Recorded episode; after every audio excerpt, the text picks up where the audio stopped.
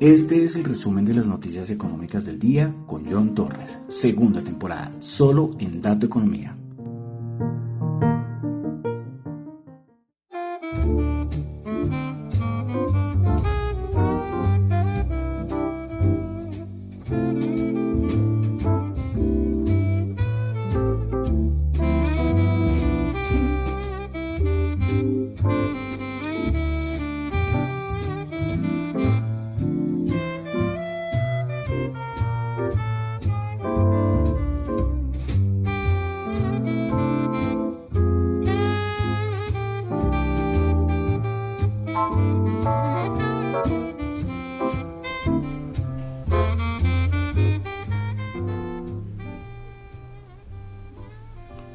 Muy buenas noches a todos. Son las 9.03 de la noche de hoy sábado 19 de febrero del año 2022.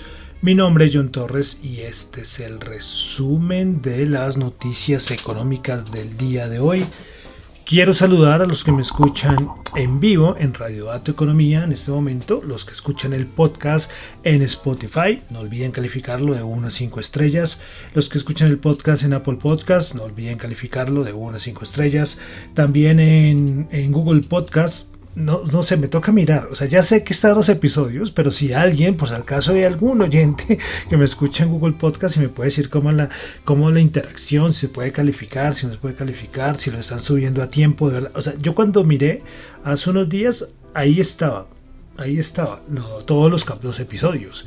Pero pero no sé si, si se puede calificar o no. Entonces, por si acaso, si hay alguien por ahí, algún oyente de Google Podcast que escuche ahí el programa, pues por si acaso. Bueno, y también eh, los que escuchan en YouTube el podcast. Muchísimas gracias por suscribirse. Ya vamos en 84, vamos a los 90. Esa es la siguiente meta en YouTube. Entonces, eh, pueden también dejar dedito arriba, dedito abajo, suscribirse, comentar, lo que quieran. Son libres de hacer lo que quieran. Bueno, entonces vamos a comenzar con el resumen de las noticias económicas del el día de hoy. Eso sí, recordando que lo que yo comento acá son solamente opiniones personales, análisis personales, no es para nada ninguna recomendación de inversión. Si ustedes están haciendo sus propias investigaciones y sus propios análisis y les sirve lo que yo les comento, lo que yo comento acá, les sirve para algo maravilloso pero esto no es ninguna recomendación de inversión. Hagan sus propias investigaciones. Eso es buenísimo, eso es buenísimo. ¿eh? Bueno, entonces vamos a comenzar. Ayer no hice podcast y ¿por qué no hice podcast? Una vez les digo es porque con todo lo que está pasando entre Rusia y Ucrania, eh, mañana domingo no, no voy a hacer podcast. Entonces dije, voy a ver si pasa algo más el día de hoy, algo más, para no dejar un hueco de dos días sin, sin hacer programa. Entonces hoy no hago podcast. Eh, perdón, hoy hago el podcast. Ayer no hice el podcast, me confundí. Ayer viernes no hice el podcast. Y hoy hice el programa. Hoy sí lo hago que es sábado. Mañana no lo haré. Es solo que pasará algo así ya un poco más grave. Pero entonces el lunes sí. El lunes sí. Ah, eso sí, recordando, no sé si lo sabían, el lunes es festivo en Estados Unidos. Es el Día de los Presidentes. Pero normalmente cuando es festivo en Estados Unidos yo no suelo hacer podcast y no suelo hacer programa porque la información es poca. O sea, en que Estados Unidos ocurre toda la información, pero como están las cosas en el contexto mundial, eh, yo creo que sí lo haré. Pero entonces por eso es la razón principal por la que no, no hice el podcast ayer y lo hice hoy, para no dejar tanto espacio, ¿no? Y por acaso un momento a otro llega, imagínense que le hiciera ayer el programa y pasar un montón de cosas entre sábado y domingo, se me acumulaba un montón y no, no, no. Y ya saben que ese es el resumen de las noticias económicas. Bueno, entonces vamos a comenzar con datos en Europa. Tuvimos ventas minoristas en el Reino Unido, el dato interanual 9.1%, esperaba el 9.4%. Dato de inflación en Francia, el dato el dato, el dato, el dato mensual del mes de enero 0,3% y el interanual se mantiene en el 2,9%. Y algunas comentamos que son por asuntos energéticos. Eh, que Francia es de los pocos países que, la, que la inflación en Europa no, no ha tenido un subidón tremendo. Bueno, también tuvimos en Europa la confianza del consumidor de la eurozona del mes de febrero. del mes de febrero, sí, la que espera, menos 8.8, sí. El 8.8, sí, es que estamos en febrero. Yo acabé con enero en inflación, me confundí. Pero sí, eh, confianza del consumidor, entonces la eurozona, mes de febrero, menos 8.8, se estimaba 8. Entonces se complica un poquito más la confianza del consumidor en la eurozona.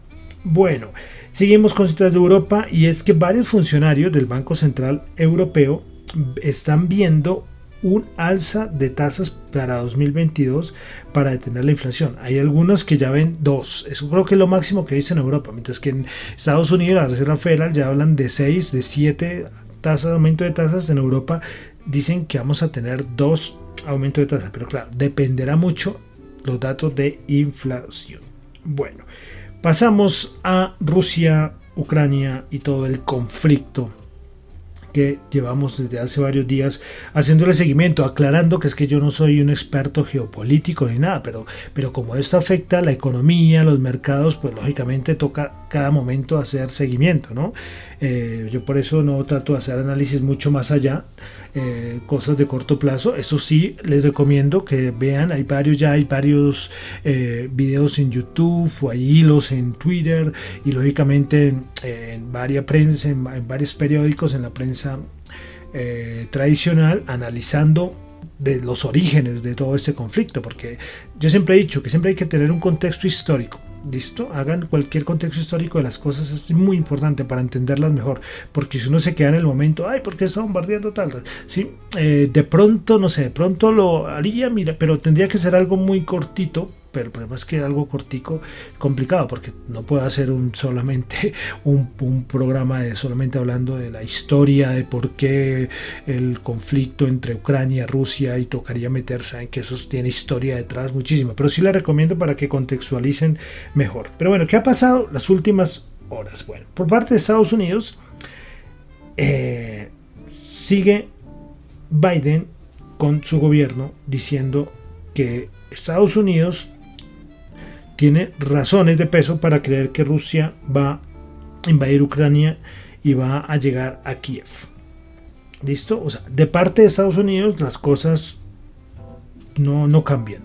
Entre ayer y hoy los, los comentarios respecto al conflicto siguen iguales. También Biden dijo que si Rusia sigue sus planes será responsable de una guerra catastrófica e innecesaria. Bueno, eh, es que lo de la... Recuerdan cuando yo les había comentado, hoy estamos a febrero 19, mañana se acaban los Olímpicos de invierno. Recuerdan hace más de una semana que yo les había dicho que mucha gente decía es que Rusia no va a invadir Ucrania para no dañar los Juegos Olímpicos a, a su amigo chino. Entonces, el momento parece que los, o sea, esa fecha se está cumpliendo. mañana se acaban, creo que mañana, que se acaban los Juegos Olímpicos de Invierno. Y ahí sí, como decía, vamos a ver qué pasa después. ¿Listo? Es importante tener. Yo, yo les hice ese comentario hace más de una semana, pero dije que era necesario porque muchos estaban viéndolo así y hasta el momento parece que sí, se está eh, cumpliendo. Bueno, más cositas. Eh, bueno, por parte de Estados Unidos, que va a haber un ataque inminente. Estados Unidos dice que si hay una invasión de Rusia a Ucrania, van a utilizar tanques, aviones, misiles balísticos eh, y otro tipo de armas y de herramientas. Bueno, eso es por parte de por parte de, de Estados Unidos. Hoy, el día de hoy, entre ayer y hoy, también como esto lleva entre ayer y hoy, Boris Johnson por parte del Reino Unido dijo que Rusia está planeando la mayor guerra en Europa desde 1945. Ya sabrán qué pasó en esas fechas. Hoy también el canciller alemán dijo que lo importante y sería ideal que se llegaran acuerdos eh, que se llegaran por vía de la diplomacia y evitar una guerra, pero de todas maneras, yo también lo dijo Estados Unidos, es que si no, pues es que Ucrania no va a estar sola y que lo van a apoyar. Entonces las cosas seguimos como en las mismas, ¿no? Eso estamos hablando de los comentarios de parte de, Rusia, perdón, de parte de Estados Unidos, eh, Alemania, el Reino Unido. Pero dentro de Ucrania, ¿qué ha pasado? Hay dos regiones que es muy importante eh, identificarlas que yo las he comentado acá, que es la, región de Donetsk y la región de, a ver, que se me fue, y Luhansk.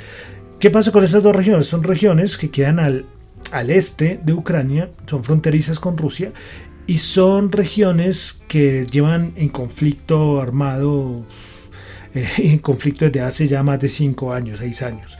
¿sí? Son regiones que, que no se consideran que son ucranianas. Ellos, los habitantes de ahí, no. Entonces ahí es donde se han presentado los mayores conflictos en las últimas horas. Han habido explosiones, eh, estalló un carro bomba, un oleoducto. Bueno, toda esta región ha sido un poco complicada. Y a su vez empezó a movilizarse mucha gente diciendo que estas regiones son punto de encuentro entre Rusia y Ucrania, y como son regiones tan conflictivas, mucha gente, eh, familias enteras, no me acuerdo cuánto es el número, como 700 mil personas, ellos dijeron, nos vamos al lado ruso.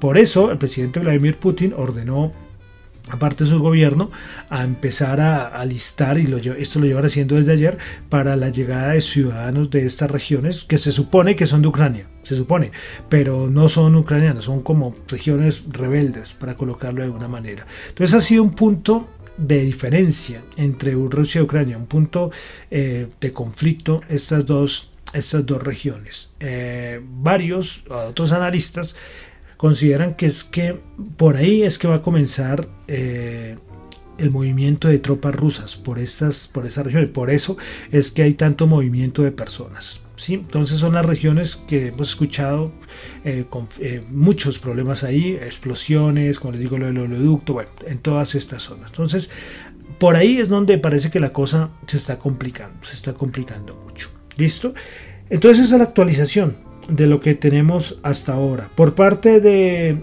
Rusia, eh, el, líder del, del, Partido Comunista rusa, ruso, Zyuganov, dijo que el día de mañana eh, Putin va a dar una declaración importante, es decir, mañana 20 de febrero. Curioso, ¿no? Después de que se acaben los Juegos Olímpicos de Invierno. Yo me quedo, yo es, que, es, que, es que me pareció una, un argumento que podría ser tonto, pero es que eh, Putin y el, presidente chino son amigos, o bueno, amigos, no sé, pero son muy cercanos, ¿sí? Y sabiendo los que los une, y tanto enemigos y amigos, eh, pues tiene todo el sentido. Pero que entonces el líder del Partido Comunista Ruso dijo que mañana Putin va a dar una declaración importante. Y finalmente, eh, el presidente Putin dijo que lo de la amenaza de las sanciones es que sea con invasión o sin invasión a Ucrania, Estados Unidos le va a poner sanciones a Rusia. La más grave de las sanciones es lo del SWIFT, de lo del SWIFT que se pronuncia, bueno, me perdonará, la pronunciación, que es como el identificador para transacciones bancarias internacionales. Entonces, imagínense, una sanción a esta dejaría eh, dejaría a Rusia sin poder hacer movimientos financieros. Es algo muy importante. ¿sí? esto tiene mucho más, esto tiene mucho más y por eso hay que estar atentos. Esto mueve no solamente a nivel energético, mueve, un montón de sectores. Entonces es importante seguir haciendo seguimiento y ahí les doy la actualización al día de hoy a las 9 y 16 pm hora colombiana.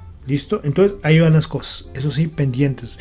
Como les digo, uno se duerme y cuando despierta a ver que, algo que haya pasado, ¿no? Pero, pero bueno. Entonces ahí vamos y con eso termino por el momento lo de Rusia-Ucrania, dándole la última actualización de lo que ha pasado entre ayer y hoy, haciendo el resumen, ¿no? Bueno, pasamos a América. Tuvimos dato de ventas minoristas en Canadá. Se esperaba menos 2,1% y terminó en una caída del 1,8%. Y en Canadá que también siguen los problemas. ¿eh? No he querido hablar, yo lo nombré nomás eh, por encima, pero las medidas por parte del gobierno canadiense han dado mucho que hablar, mucho que hablar. Eh, congelando cuentas bancarias ¿sí? a las personas. Y bueno, ahí lo dejo, no quiero entrar en esa. Este no es el resumen de noticias políticas, pero bueno. Bueno, entonces seguimos en Estados Unidos, tuvimos ventas minoristas del mes de enero. Se esperaba una caída del 1,3%, perdón, yo qué estoy diciendo. Eh, no es venta minoristas, es ventas de vivienda pero usada. Eh, bueno, se esperaba una caída del 1,3% y fue un aumento en el mes de enero del 6,7% en este dato de vivienda usada. Un dato bastante bueno. Varios miembros de la Reserva Federal siguen hablando. Voy a resaltar a Evans, dijo que está de acuerdo en que la postura actual de la política monetaria es equivocada y necesita un ajuste sustancial. Es que de verdad, esto de verdad, sí, de un momento otro cómo cambian estos, ¿no? Sí, lo del año pasado, es que esto, esto yo siempre diré, ya lo llevo diciendo en todos los programas, es que estas medidas de cambio político deberían haberlas hecho el año pasado, pero qué, qué, qué ¿no? Bueno. Eh, tuvimos también a Williams, este es de la Reserva Federal de Nueva York, diciendo eh, que la inflación actualmente es muy alta, pero hay, hay, hay síntomas o señales optimistas de que este dato va a bajar. Entonces, más declaraciones por parte de los miembros de la Reserva Federal. El único que ha sido un poco más duro ha sido Bullard, que lo mencionaba esta semana, pero los otros también con, esa, con ese cambio de, tono. Eh, vamos, ahí vamos a ver. 25 puntos básicos o 50 puntos básicos o hasta 100 puntos básicos. ¿Qué irá a pasar en esa reunión de marzo de la Reserva Federal? Bueno, más cositas. Hablando de Reserva Federal, el bueno de Jerome Powell tendrá una charla con el Comité de Servicios Financieros el día 2 de marzo a las 10 de la mañana, hora del este. Entonces tenemos a Jerome Powell que cuando habla pone nerviosos a todo el mundo. Y hay una cosa curiosa, ustedes vieron, y yo no lo comenté cuando salió antier el jueves, las actas de la Reserva Federal. Eh, y es importante, ¿por qué? Porque es que uno escuchó el discurso de Jerome Powell y hay cosas que Powell dijo porque querían, no porque se acordaron en la reunión de la Reserva Federal. ¿Mm? Bueno, ahorita fue que me acordé del dato.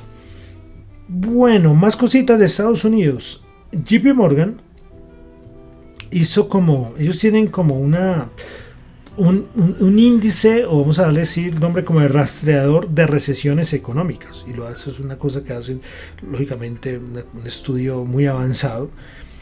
Y viendo cómo están las cosas, les expliqué la vez pasada lo del aplanamiento de curvas, bueno, todo lo que está pasando actualmente a nivel macro. JP Morgan en su rastreador de, recesiones mostró que aproximadamente hay un 18% de probabilidad de una recesión en los próximos 12 meses. Pero de 40% que hay una recesión en los próximos dos años, de un 60% en los próximos tres años y el casi el 80% en los próximos cuatro años. Pero ojo, esto es porque hasta ahorita y todavía no hemos tenido movidas de la Reserva Federal. Voy a ver y tratar de poder seguir teniendo este datico eh, para saber cómo cambian estos porcentajes. La de 12 meses está solamente en el 18%, pero esta yo creo que la de 2 años, de 40%, creo que este va va a cambiar. Entonces interesante este índice de rastreador de recesiones económicas de JP Morgan. Bueno, pasamos ya a América Latina y es que eh, hay una cuenta que es muy buena que se llama Estatista. Sacó unos datos estadísticos buenísimos. Sacó un dato de de la informalidad laboral en Latinoamérica. Y es como el porcentaje de trabajadores empleados en la economía informal en 2021. Pues comienzo. Los países donde más hay informalidad. Eh, lastimosamente aquí no está Venezuela. Eh. Bueno, Bolivia, 82,8% en primer lugar. Segundo lugar, Perú, 68,3%. Tercer lugar, Colombia, 62,4%. Siempre lo he dicho, no lo digo solamente yo, mucha gente, el gran talón de Aquiles, el empleo y a nivel formal, ¿no? La informalidad. 62,4 en Colombia, en México 57,4%, en Brasil 47, perdón, en Argentina 47,8%, Brasil 47,1% y Chile 27%. Lo de Chile, sí, no quiero entrar en críticas, pero 27%, 27%. Me sorprende lo de Argentina con 47,8%. Pensé que podría ser muy, más alto, ¿no? Pero bueno, el mejor país a nivel de economía informal Ah, estos son datos, lógicamente, del 2021, ¿no? Eh, Chile, 27%. Ahí queda la cosa. Bueno, entonces vamos a pasar ya rápidamente a cositas de mercados, aunque hay mucha, muy poca cosa porque casi todo se centra en lo que está pasando con Ucrania, pero también recordemos de las conversaciones de Irán con Estados Unidos y los acuerdos. Hoy, bueno, ayer, perdón, un alto funcionario de, creo que fue, no sé si de Estados Unidos, bueno, eh, o de Irán, bueno, no me acuerdo bien, eh, de dónde es el alto funcionario, dijo que están en las etapas finales de las negociaciones nucleares con Irán. Eh, no se sabe si se conseguirá un trato en los próximos días. Puede ser que sea la otra semana o la siguiente semana, depende de la voluntad política de parte y parte, pero que el acuerdo parece que se va a dar. Llevamos con esto ya varios días que también ha movido mucho el tema petrolero. Yo les comenté un día lo que si llegan a esos acuerdos, lo que aporta en millones de barriles Irán al mercado del petróleo. Bueno, y ya, ya, vamos a pasar a los mercados. ¿Qué pasó? ¿Qué pasó ayer? Pues tuvimos vencimientos, no se lo olviden, vencimientos de opciones en Estados Unidos y en Europa. Pero lo de Ucrania es lo que está moviendo, a corto plazo es lo que está moviendo ahorita el mercado. Eh, y es lo más importante hay ahorita. Ya volvieron a sacar varios routers, sacó también un análisis de cómo afectan las, las guerras a, los mercados y todos llegan a la misma conclusión y así se ha pasado, ha pasado como el 90%. Es una cosa de muy corto plazo, muy corto plazo.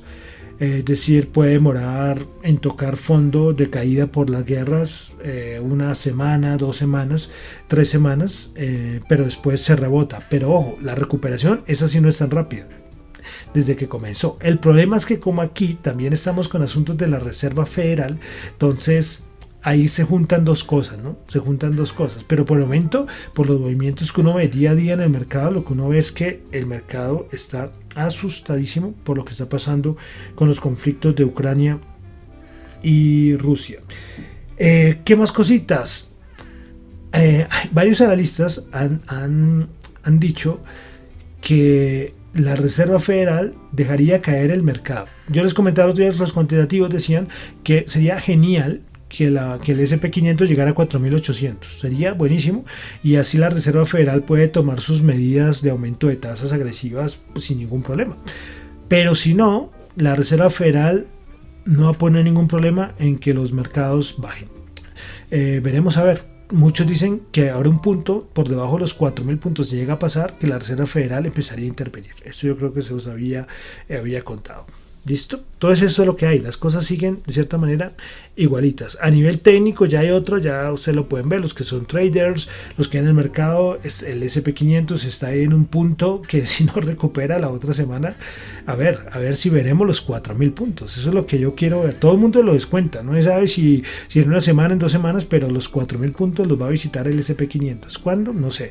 Eso sí, también es muy descontado, eso sí lo dicen en todo lado, que esa es una zona que todo el mundo va a salir a comprar sí, eso es lo que yo, uno lee eh, analistas de todo lado del mundo y es que dicen, claro, y además con el rumor de que la Reserva Federal entraría a intervenir por, por esa zona debajo de los 4.000, pues imagínense, pero seguiremos ahí mirando. Bueno, ¿Qué pasó ayer? Vamos a mirar entonces a los índices y creo que hoy sí les tengo el dato de, de las que, acciones que más suben y que más bajan. Vamos a ver, no canto victoria todavía.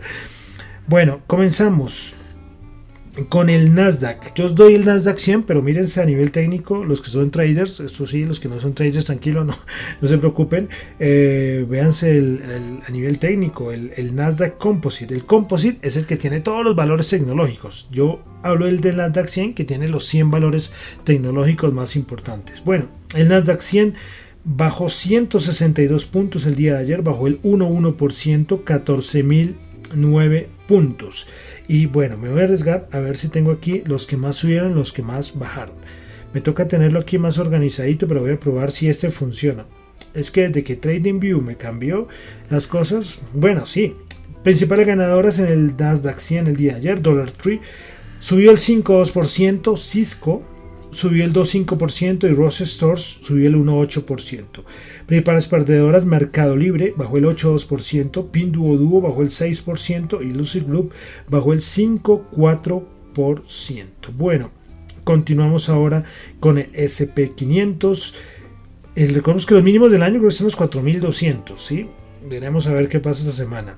bajó el día de ayer 31 puntos, menos 0,7%, 4.348 puntos. Principales ganadoras y perdedoras el día de ayer en el SP500. Principales ganadoras tuvimos a Dollar Tree subiendo el 5,2%, Consolidated Edison subió el 3,8% y LKQ subió el 3,2%. Principales perdedoras tuvimos a PayPal bajando el 7,2%, General Electric bajando el 5,8% e, e Intel bajando el 5,3%. Vamos ahora con el Dow Jones. El Dow Jones el día de ayer bajó 232 puntos, bajó el 0,6%, 34.079 puntos. Principales ganadoras del día en el Dow Jones. A ver, un poquito de paciencia porque cuando esto no carga rápido. Bueno, entonces Principales ganadoras en el Dow Jones, subimos a Cisco subiendo el 2,5%, Coca-Cola subiendo el 0,6% y JP Morgan subiendo el 0,4%. Principales perdedoras, Intel bajó el 5,3%, Boeing bajando el 2,1% y el Salesforce bajando el 1,5%. El VIX, veremos, miremos a ver cómo terminó esta semana que estuvo bien movida. El VIX cerró el día de ayer el spot, no el futuro, lógico, 27,75, se terminó bajando, bajó el 1,2%. Bolsa de valores de Colombia, recuerden que ya estamos por ahí con entrega de estado financiero, reuniones de asambleas, eh, de ediciones de distribución de dividendos muy pendientes para los accionistas en la Bolsa de Valores de Colombia. Bueno, el MSCI Colcap bajó 9 puntos, menos 0,6%, 1.493 puntos. Principales ganadores, Grupo Éxito subió el 5,2%, Terpel subió el 4,4% y Concreto subió el 4,3%. Principales par de horas en la Bolsa de Valores de Colombia, el Grupo Valor Ordinaria bajó el 4,5%, Cemex bajó el 2,5% y BBVA la ordinaria bajó el 2,5%. El petróleo el día de ayer cerró el WTI 91.8, subió 0.2, Brent 93.8, subió 0.9 dólares el barril. El oro 1.900 dólares la onza, bajó un dólar. El dólar, el dólar en Col bajó un dólar, sí, bajó un dólar la onza en el oro.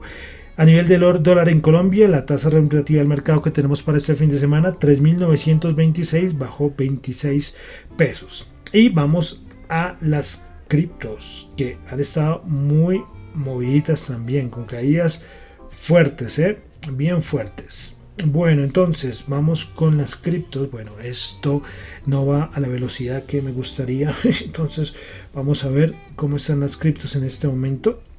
El Bitcoin bajando 0,3%, Ethereum bajando el 2,8%, BNB bajando el 1,3%, Ripple subiendo el 1,4%, Cardano bajando el 1%, Solana bajando el 1%, Avalanche subiendo el 0,5%, Terra bajando el 2,5%, Dogecoin bajando el 1,2% y, y perdón, Polkadot, Polkadot, sí, ah, Polkadot, sí, bajando el 1,5%.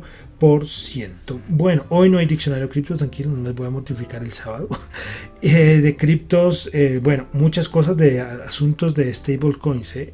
Esto sale en todo lado, pero ya después, las más importante. Y lo que sí salió hace un ratito fue que yo les recuerdo en el año pasado que les hablé mucho de los NFT, de los tokens no fungibles, y eso también ocupa varios sectores, ¿no? Ahí está el del arte digital, la música, el video, bueno, todo se puede tokenizar eh, en este mundo de, de, las criptos. Pues hay una plataforma que se llama OpenSea. OpenSea es el marketplace de NFTs de arte digital más famoso del mundo, mueve millones de dólares.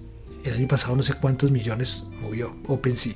Pues bueno, hubo hace nada, hace unas horas, que un hacker envió, es que iban a hacer un cambio técnico, no les voy a hablar, voy a tratar de no hablar, usar términos que no entiendan, eh, o bueno, que de pronto algunos entiendan porque no están familiarizados con todo este tema, pero de cuenta que un hacker cogió y envió un correo a mucha gente de porque aquí en este OpenSea es más bien centralizado. ¿eh? Esto no es descentralizado, pero bueno. Entonces envió un correo y mucha gente entró al correo y autorizaba una cosa y desocupaban las billeteras y les robaban sus NFTs. No sé cuántos millones o cuántos Ethereums ya han robado. Entonces voy a ver si le hago más seguimiento a ver qué ha pasado.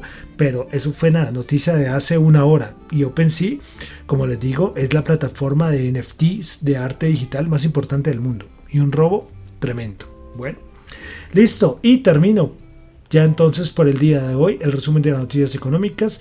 Recuerden que lo que yo comento acá no es para nada ninguna recomendación de inversión, son solamente opiniones personales. Mi nombre es John Torres, me encuentran en Twitter en la cuenta arroba John J H O N T X U en la cuenta arroba dato economía y recuerden escribir a ver, me falta editar, parece que hay dos audios, voy a ver, pero es que la calidad no ha sido buena. Ya contacté con las personas, pero los que quieran promocionar su podcast, su canal, todo lo que tenga que ver con educación financiera, lo tiene la emisora, que además va, bien, ¿eh? ya que está 24 horas, esta nueva plataforma, estoy muy contento, me ha ido muy bien, muy ido muy bien. En el asunto técnico, porque es que antes, ¿recuerdan? Que no, no podía ser 24 horas y 24 horas. Entonces, los que quieran promocionarlo, lógicamente, nada de negocio raro, ¿no? Pero sí algo que sea educación financiera bienvenidos ahí para promocionarlo en Radio Dato Economía. Y, lo, me pueden escribir entonces a radiodatoeconomía.gmail.com. Bueno, podcast largo hoy, acumulando dos días. Y por eso, ven, se hubiera acumulado tres días. Por eso es que ya eh, no quería dejar pasar más tiempo. Pero bueno, ya vamos a terminar como siempre con música. Recuerden que aquí los sábados en Radio Data Economía, después de ahorita termino, va a comenzar el programa Nasdaq, que es solo de música dance y electrónica, para que los que les gustan, lógicamente para los que están escuchando en vivo, para los que no escuchan en vivo, pues lo siento, pues de escuchar el podcast en algún otro momento. Bueno, y vamos a terminar de una vez para ir calentando motores, los que les gusta la música electrónica, dance, con el DJ Martin Jensen y su canción Solo Dance. Muchísimas gracias.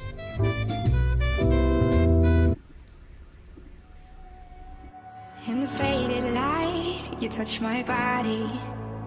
I can feel your hands on my skin. Think you got me right where you want me. But you're just in my way. I came to party on my own.